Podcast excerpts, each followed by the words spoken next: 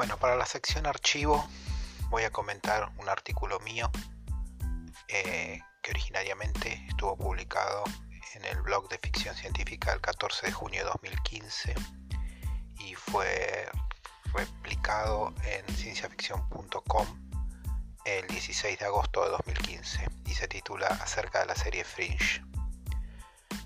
Considero que Fringe es una de las mejores series de los últimos tiempos. Naturalmente, detallar mis opiniones sobre los puntos más brillantes y más débiles de una serie que duró cinco temporadas excedería este medio y en primer término a mi memoria.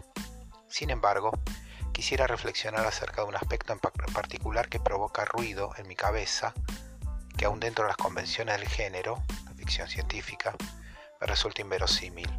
Parto de un supuesto muy personal que debe tener asidero en mis limitaciones mentales. Para mí, la física es una cosa y la química otra.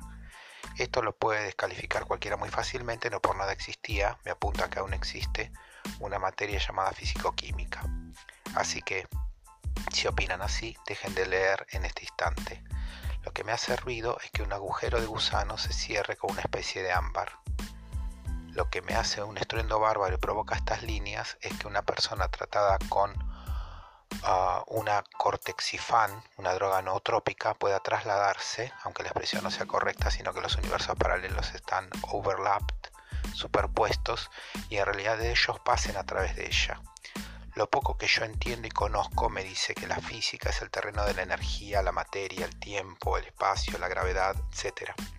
Y que la química, y recordemos que en este caso no estamos hablando de un área borderline como la química cuántica, sino algo bastante palpable, la bioquímica involucrada en los procesos fisiológicos humanos en general o la neuroquímica en el caso específico del cerebro, es el espacio de la materia, su estructura, composición, propiedades, interacciones entre los diversos elementos. Walter Bishop es bioquímico, pero aceptemos que, siendo el mayor cerebro desde Einstein, puede generar agujeros de gusanos interuniversales.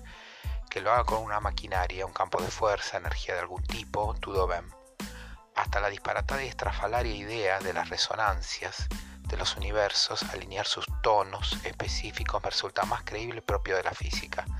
Pero que alguien consumiendo una droga adquiera la capacidad de moverse entre un universo y otro voluntad no me la creo. Que es una capacidad que tenemos todos y está adormecida, que los observadores experimentan todo el tiempo a la vez, bla bla bla. Si existimos en múltiples universos con pequeñas variaciones, hay infinitas versiones de uno y entonces son otras versiones. No somos nosotros multiplicados.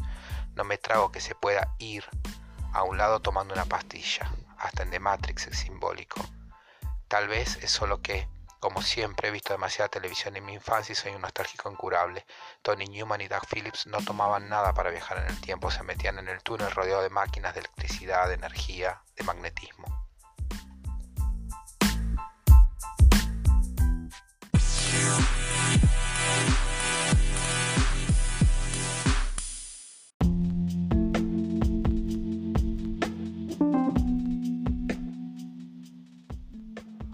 Bueno, vamos a hablar un poco de las novedades de la ciencia ficción en general y de las películas y series que hubo en este mes de junio pasado. Ah, se anunció que Campanella va a dirigir una serie de ciencia ficción para Amazon. Eh, se llama Light Years, va a dirigir a J.K. Simmons, Sissy Spacek y a dos invitadas especiales de nuestro país, Julieta Silverberg y Rocío Hernández. La historia es de ciencia ficción y fue escrita por el guionista y productor Holden Miller, aunque el que asumirá la responsabilidad de llevarla a buen puerto es Daniel Connolly, un actor que también suele oficiar de showrunner. Eh, Lightyear se centrará en Franklin e Irene York, una pareja que descubre una cámara enterrada en el patio de su casa que misteriosamente conduce a un desconocido y extraño planeta.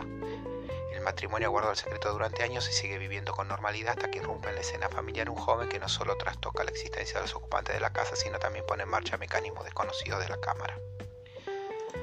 Por otra parte, se anunció que eh, van a hacer la trilogía Broken Earth, que consta de la quinta temporada La Puerta del Obelisco y El Cielo de Piedra, una epopeya de ciencia ficción fantasía ambientada en un futuro donde los eventos apocalípticos se han convertido en algo habitual, las personas, conocidas como orógenes, pueden controlar la energía de la Tierra, así que son vitales para la supervivencia durante estas estaciones apocalípticas, pero son temidas por su poder y severamente reprimidas.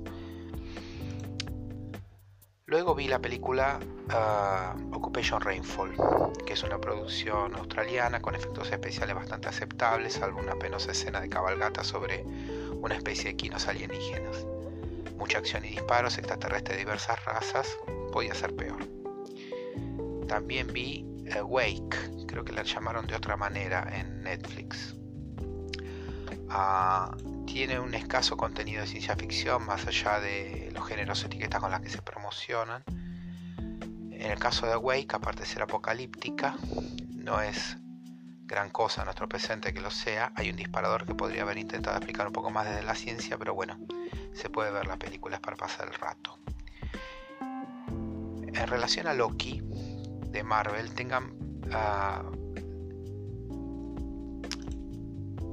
ustedes saben que las películas de superhéroes no me gustan, pero esta rescata, tiene muchas citas a la ciencia ficción, por ejemplo la enloquecida burocracia de la película Brasil, y la mezcla con viajes en el tiempo, con guardianes del tiempo que tienen que mantener un orden. Bueno, eso es, bastante habitual.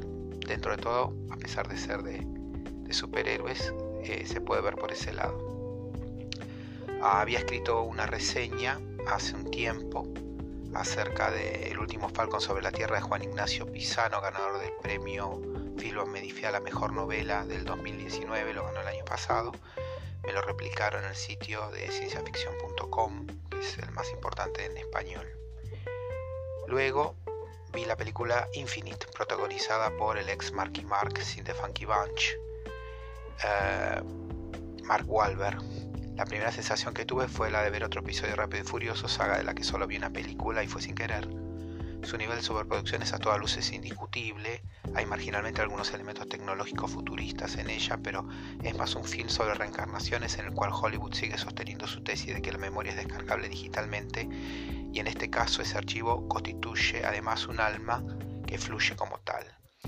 Me llamó la atención encontrar en Mercado Libre. Eh, un libro sobre un corto llamado El Guardián de, ciencia ficción y traté de comunicarme porque tiene página de Facebook con los responsables que se sorprendieron que este libro eh, publicado en 2019 eh, estuviera a la venta en Mercado Libre porque dice que lo regalaron nada más para las bibliotecas se ve que alguien lo agarró de ahí y lo puso en venta pero que el libro no está distribuido oficialmente. Y sobre el cortometraje continúan eh, trabajando y dice que me van a tener al tanto, veremos si me, dicen, me cuentan cómo va eso, se los cuento a ustedes. El estreno mundial de Dune va a ser en el Festival de Venecia. Y eh, la última postergación, la más reciente, es al 22 de octubre, que es mi fecha de cumpleaños cuando me gusta ir al cine con mi familia, lo cual... Eh, me lo merezco. También compartí un artículo de Infobae que habla de la literatura latinoamericana que se vuelca a la ciencia ficción, incluye un libro de un autor argentino destacado por la revista Granta que se llama Castañet y que lo voy a leer en mi club de lectura el mes que viene, así que luego se los voy a, a comentar, voy a escribir una notita y se los voy a comentar. Terminé de ver la segunda temporada de La Guerra de los Mundos, esta serie franco-británica. El punto que más me interesaba era un encuentro entre una física experta en sistema francesa y un genetista virólogo inglés. El resto de la trama, guerra de guerrillas, resistencia frente a la ocupación, créanme que no exagero que en verdadero exceso de tiroteos, casi mediocre diría. Eh, cuando la terminé de ver y el final eh, cambia totalmente el final de la, de la novela clásica y de la, de la primera versión que hubo y, también de la de Spielberg y bueno de lo que conocemos como la guerra de los mundos lo cual la puede hacer por un lado capaz que en un sentido más interesante y en otro sentido como que desvirtúa lo que era originalmente la obra. Finalmente en relación a Katla por Netflix quiero desmentir que sea la nueva Dark Islandia es Islandia, Alemania es Alemania, valga la perogrullada, la densidad filosófica existencial alemana no está presente en este lento discurrir islandés más allá de algún punto de contacto en la trama y en relación a la serie en sí que ya que voy por el episodio 5 no me quiero adelantar pero por el momento no se presenta auspiciosa.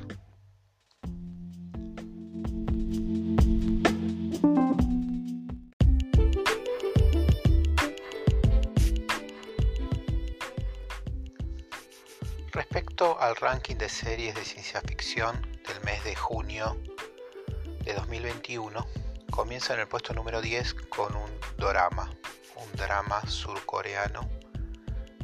Muchos no me convencen. Eh, con Dark Hole. Eh, la serie gira en torno a un grupo de supervivientes que tiene que luchar por sus vidas contra mutantes que se crean cuando los humanos respiran un misterioso humo oscuro que proviene de un sumidero. Bien. En el puesto número 9, Sweet Tooth.